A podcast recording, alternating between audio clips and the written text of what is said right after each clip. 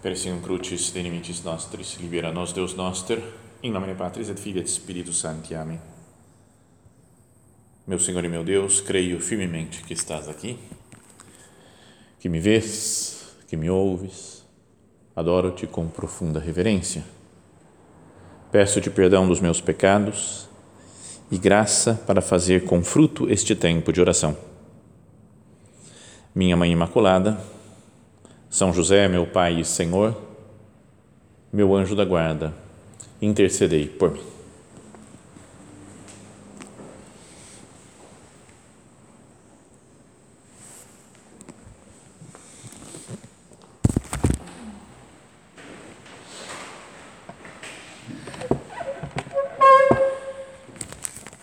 São só três os nomes dos anjos, né, ou arcanjos que aparecem na Sagrada Escritura Miguel, Gabriel e Rafael.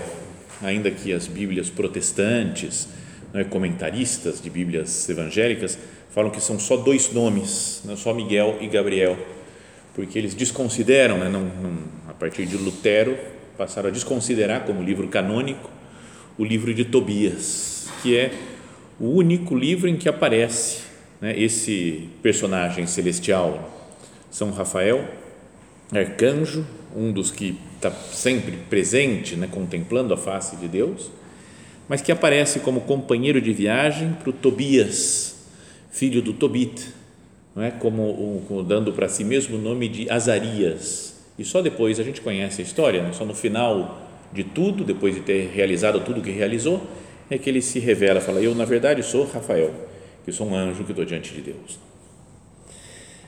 Ele é chamado, né, o nome Rafael, sabemos disso já, é chamado de, significa remédio de Deus, né, ou Deus cura. E, na verdade, ele cura mesmo né, duas pessoas nesse livro. Faz uma cura de um mal físico e de um mal espiritual, que tem consequências físicas também. A história, na verdade, ele vem para acompanhar Rafael, né, perdão, para acompanhar o Tobias mas vem para curar o Tobit, pai do Tobias, e curar Sara, né, parente também do, do Tobias. O livro do, de Tobias começa falando de, de, do personagem do pai dele, o Tobit, que é um homem muito bom, que faz muitas obras de caridade, mas que foi perseguido e que está é, afastado do seu país, né? não está na Terra Santa, na Terra de Israel, mas foi levado né, no exílio para Nínive, né, durante o exílio da, da Assíria. Então ele está na capital da Síria, Nínive, e, e, e, lá continua vivendo a sua fé. Mas ele está sofrendo tanto, é? ele é, é, perseguido por todo mundo. Depois a gente conhece a história né, que ele vai dormir e uma pomba, um passarinho faz as suas necessidades nos olhos dele e ele queima tudo e se fica cheio de manchas, procura os médicos, os médicos tentam passar ungüentos, né, pomadas no rosto dele, mas piora tudo mais até que ele fica cego. Então fala que Deus ouviu a oração dele quando ele estava falando, já não aguento mais, né? ele estava sofrendo, a mulher dele começou a desprezá-lo também, então a família estava, estava super tudo mal, né? E fala que ao mesmo tempo na cidade de Ecbatana na, na média, estava sua parente, né, Sara, que tinha aquele demônio Asmodeu que a perseguia e tinha matado sete maridos na noite de núpcias. Por curiosidade, fui procurar onde é que fica atualmente Nínive e Ecbatana. Então, Nínive é um, lugar desconhecido, já entre na, na Mesopotâmia, entre o rio Tigre e Eufrates, e Ecbatana é uma cidade que atualmente se chama Ramadã, e que está no Irã, no Irã. E a distância entre elas é de mais de 500 quilômetros. Né? Então, os dois foram andando. Né? Se a gente imagina o, a história, o Rafael, entre aspas, Azarias, caminhando com Tobias, foram muitos dias de viagem.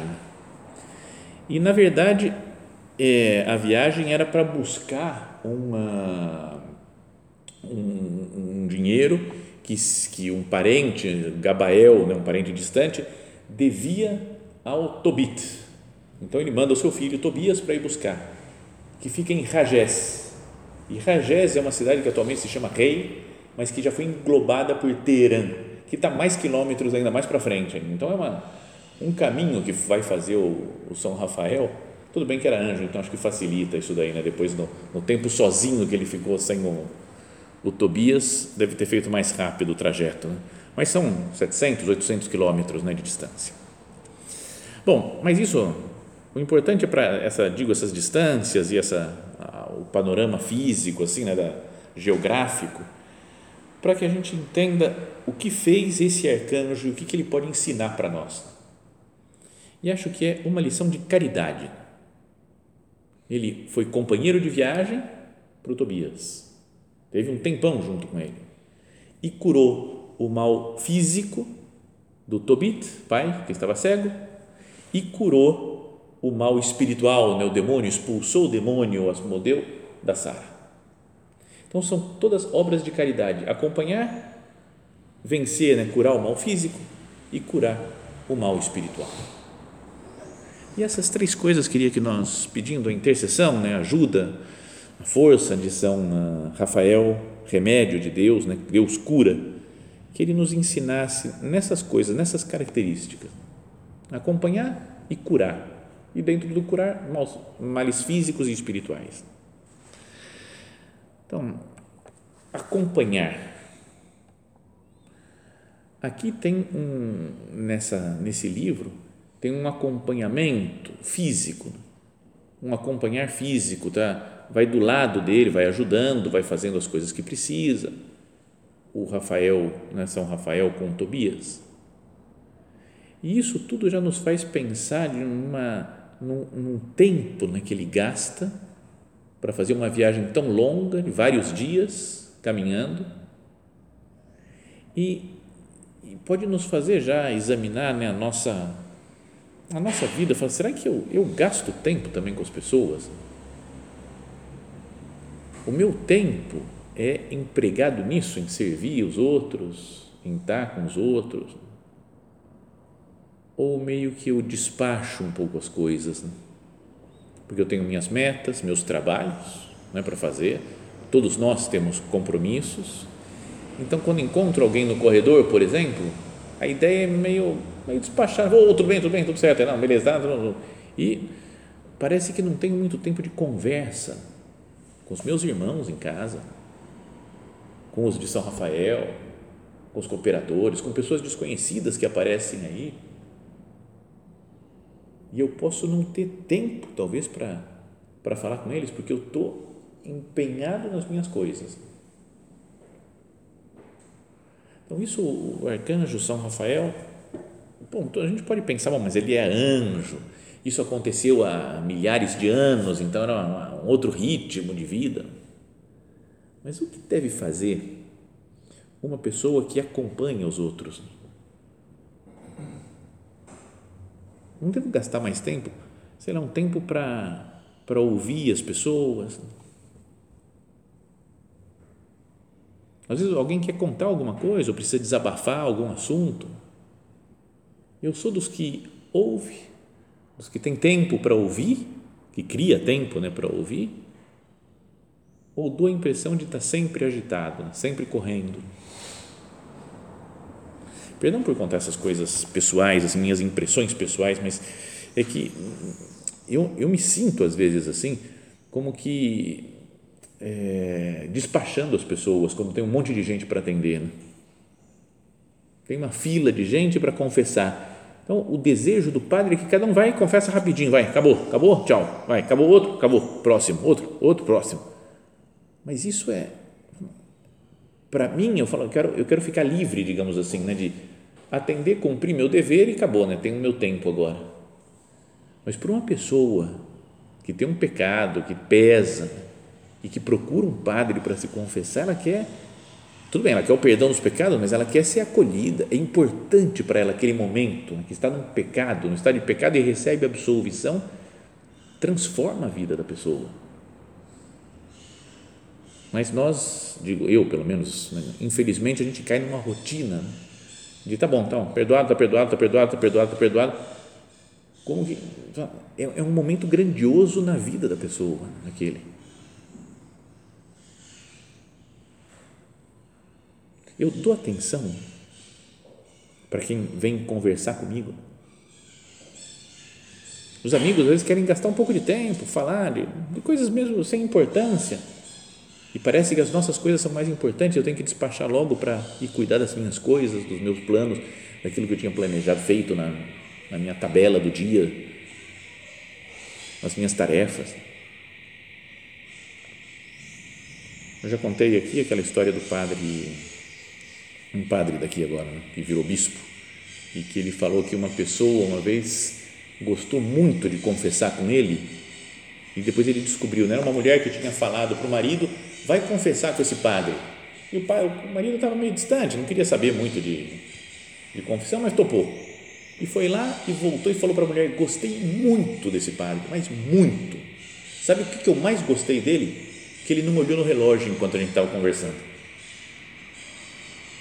Foi, ele falava: Eu nem eu não olhei porque não olhei, sei lá, estava conversando, entretido na conversa, mas não é que eu fiz um propósito, não, eu tenho que dedicar tempo.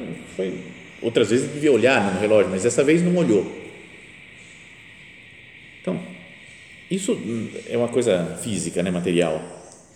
Mas parece que às vezes a nossa atitude é de, falo, estou olhando no relógio para ver quanto tempo esse cara vai me gastar né, do meu tempo precioso. Imagina o caminho e a quantidade de conversas que tiveram o arcanjo São Rafael com Tobias um tempo longo, né? um tempo enorme.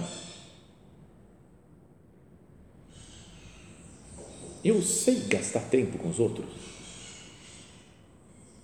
Ou a nossa vida é sempre, já falamos outras vezes, isso diz, as querer acelerar sempre tudo, né? a gente vive acelerado.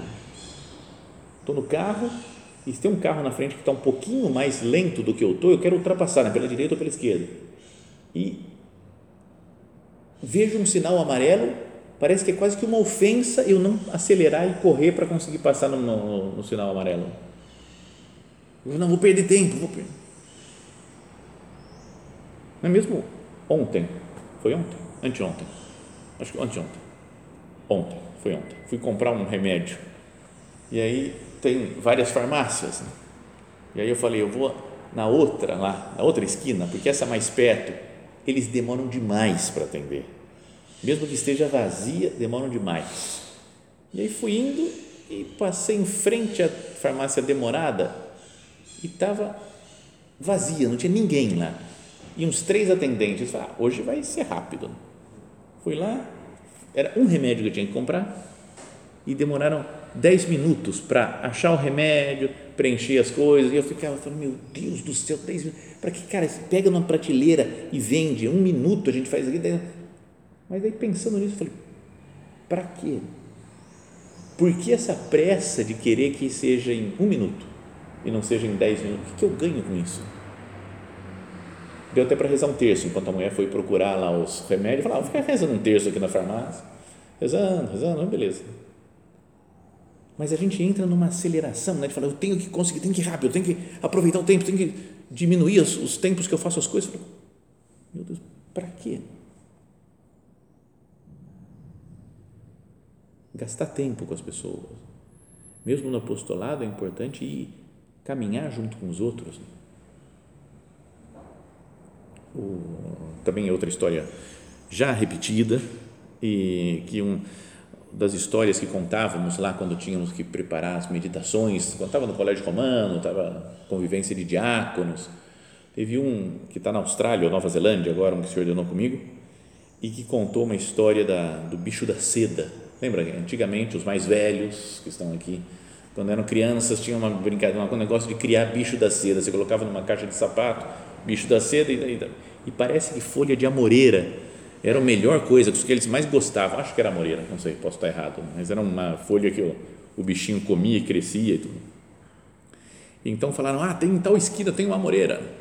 Aí o cara foi lá, falou, foi buscar, e aí trouxe umas outras folhas. O cara não falou: Ah, eu trouxe essa daqui, mas não, era outra árvore, cara. Deixa, vem aqui, vem junto comigo.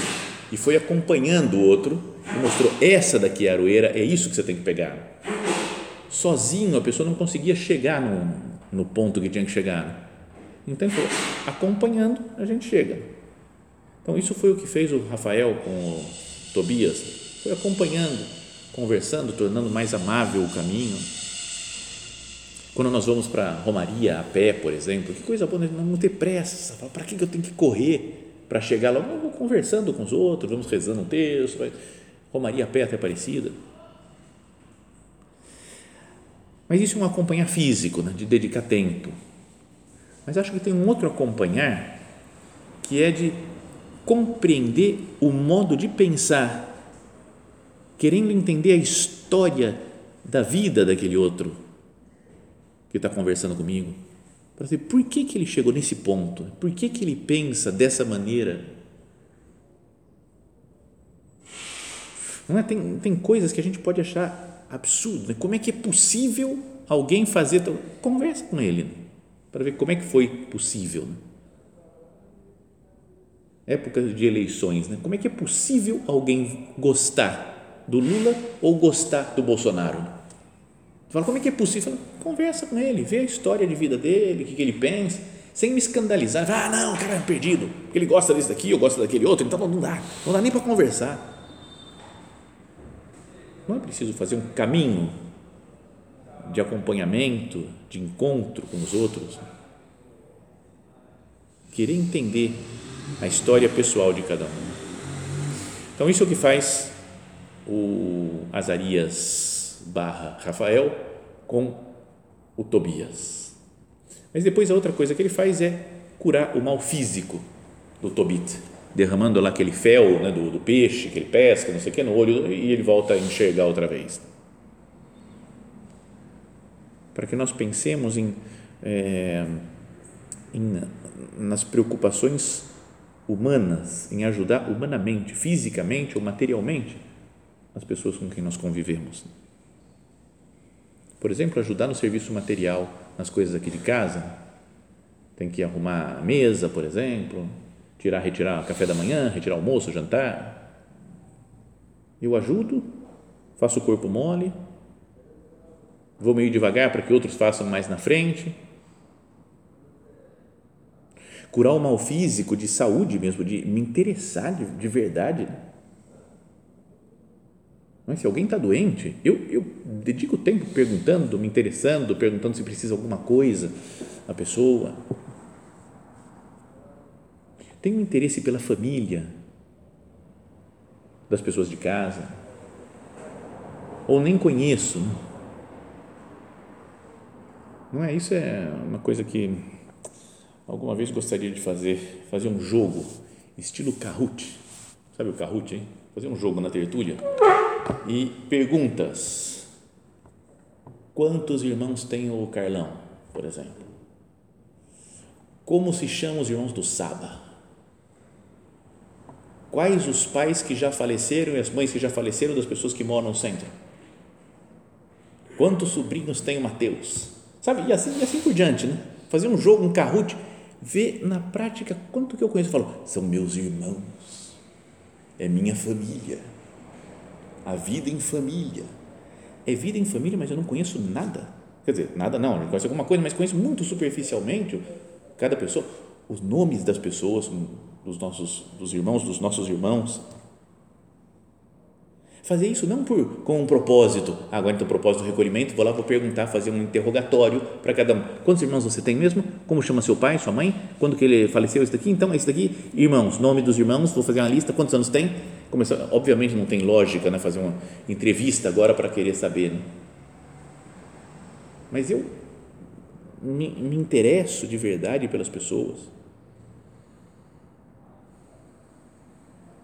doença do Ivan, eu sei que passo que está, ah, não sei o que ele vai fazer, ah, tá, ele, ele vai lá de vez em quando, faz umas coisas aí, mas como que ele está de saúde? Ah, não sei, tá, acho que está, não, não, não, não, assim, e a gente não, não, não sabe explicar porque não se interessa. Rezo pela saúde das pessoas, ajudo a que se santifiquem na doença. Foi o que o padre escreveu né, nessa carta que escreveu e mandou para o Ivan ajudando né, a ser, né, que as pessoas o ajudem, que ele se deixe cuidar. Então, eu me interesso pelo bem-estar físico das pessoas com quem eu convivo, os meus irmãos e depois as pessoas com quem eu frequento, ou a minha família. Né? meus pais, meus irmãos, dedico tempo para eles? Por gosto mesmo, por amor, porque eu quero estar com eles. Quero estar com as pessoas queridas.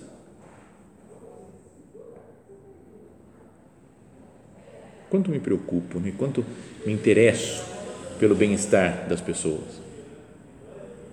Sei se a pessoa está feliz, se está triste.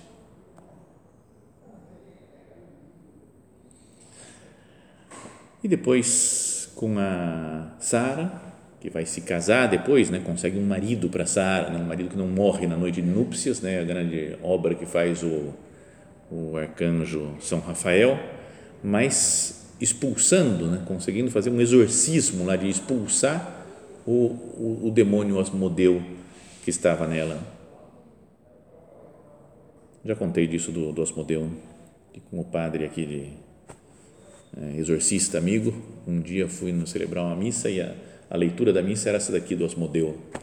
Eu falei, ó, eu não, tá aqui o Asmodeu, mas não entendo nada. Quem entende é o padre aqui, que é o exorcista, ele que sabe do Asmodeu. Depois ele explica para vocês. Falei, não me lia de passagem assim. E aí fui jantar com ele e falei, é, você me falou do que eu sei do Asmodeu, né? Mas eu não conheço muito não, né? Asmodeu. Falei, como não? Você é exorcista? Ele falou, não, mas é que o Asmodeu é difícil de conhecer porque ele é um dos tipos do eclause tem os aperte, que falam mais. E o demônio, o Asmodeu é dos, dos fechados, então é difícil conhecer o Asmodeu. então o cara sabia, ia reconhecendo as aparições lá dos vários demônios, e ele falou, então, difícil é conhecer o Asmodeu, porque é um demônio difícil de tirar, de expulsar. Parecia que ele convivia, era a turma dele, os, os demônios que ele ficava expulsando por aí. Mas, então, o que faz o Rafael, São Rafael, é expulsar esse demônio ou seja, cura um mal espiritual que tem consequências físicas. Então, as pessoas com quem eu convivo, podia dizer, também têm os seus asmodeus. Não, não são possuídas, mas têm os seus males físicos, os seus males espirituais, perdão, seus pecados, seu modo de ser, que às vezes não combina com o meu. Como que eu ajudo espiritualmente as pessoas com quem eu convivo. Nossos irmãos aqui, mas as outras pessoas também, né, que, que temos contato. Se eu fico bravo com os defeitos, fico irritado com os defeitos das pessoas, que não estou negando que existam defeitos, né?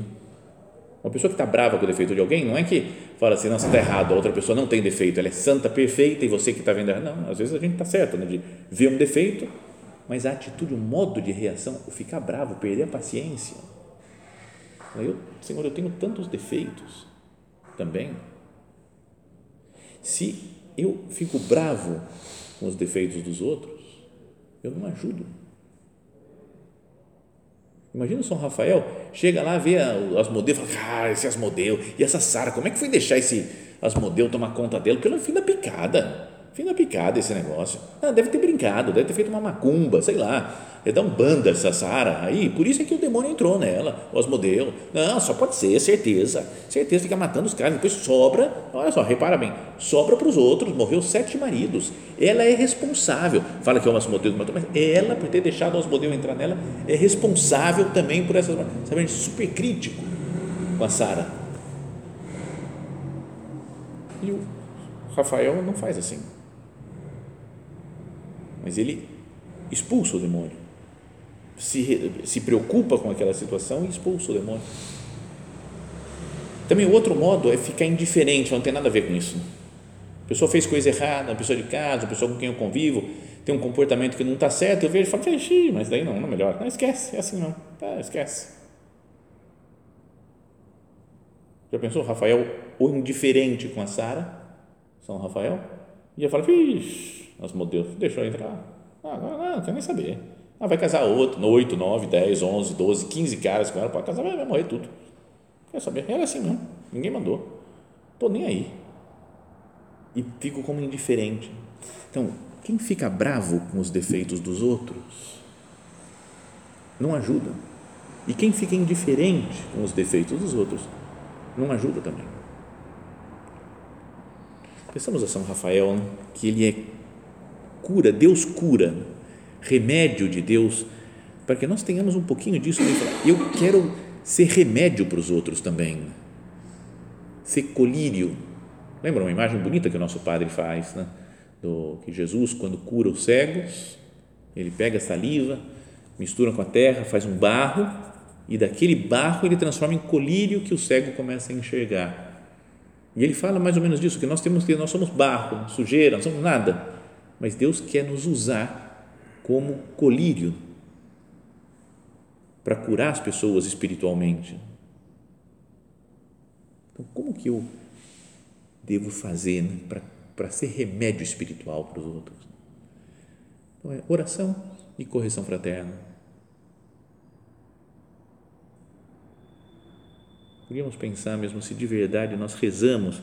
Pensa em uma pessoa de casa ou não de casa que a gente não gosta, que é crítico, que é atualmente indiferente nem estou lembrando da existência dela. E se eu rezasse? Em vez de criticar, procurasse rezar, falar, vou rezar todos os dias. Eu critico interiormente ou exteriormente todos os dias a pessoa. Vou rezar todos os dias por ela. Ou vou pensar essa crítica que eu tenho, se não posso transformar numa correção fraterna e ajudar, né, com, com um bom desejo mesmo de que a pessoa melhore. Né? Porque quando, quando nós ficamos meio bravos com alguém, meio pegando uma mania de alguém, falar, ah, a pessoa é assim, não tem jeito, né? ficando ou bravo ou indiferente, às vezes, talvez até no fundo, pelo nosso orgulho, a gente pode quase querer que a pessoa continue assim, né? para eu continuar podendo ter essa sensação ruim com relação a ela. Sabe, a pessoa se converte, está melhorando, está melhorando tá indo para bem e eu não, não, não, mas é, tá melhorando, mas eu sei como é que é. No fundo, eu sei que essa pessoa não, não, sabe? Parece que a gente não tem nenhum gosto de que a pessoa se converta. O mal do, do orgulho é uma coisa tremenda. E a gente vence isso precisamente com essas duas coisas, né? rezando pelos outros. Fala, Senhor, eu quero que esse meu irmão melhore, que essa outra pessoa cresça, que ela hum, supere esse defeito, essa dificuldade então, acho que eu, talvez seja bom, Jesus, fazer uma correção fraterna, procurar ela para conversar, explicar isso daqui. Não desistir de ninguém. Vamos pedir isso ao São Rafael Arcanjo. Pedir pelos de São Rafael, né? os rapazes que frequentam aí. Eu vou rezar mesmo para que, que melhorem, que deem os passos né, que Deus espera deles vou corrigir, vou falar, dar algum conselho, sem desanimar de nada. Né? O Rafael, o arcanjo Rafael na história, poderia ter desanimado, né? Imagina o caminho enorme que ele tem que ir, tem um homem cego lá que ficou esperando dinheiro, depois ele encontra a mulher que tá, tem um demônio, ele vai sozinho, caminhando sozinho até, até Rajas para procurar, a, a, pegar o dinheiro que ele tem que trazer de volta é um negócio trabalhoso que ele poderia cansar e falar: não, chega, né? não quero mais fazer esse negócio daqui, não. Mas ele está empenhado, sempre, o tempo todo, em acompanhar, curar o mal físico, curar o mal, o mal espiritual. E pela intercessão de São Rafael, remédio de Deus, e pela intercessão de nossa mãe Santa Maria, nós também tenhamos essa disposição contínua de acompanhar os outros, de querer conhecer cada um a fundo, entrar na vida de cada um e assim poder ajudá-los de verdade, né? física ou espiritualmente.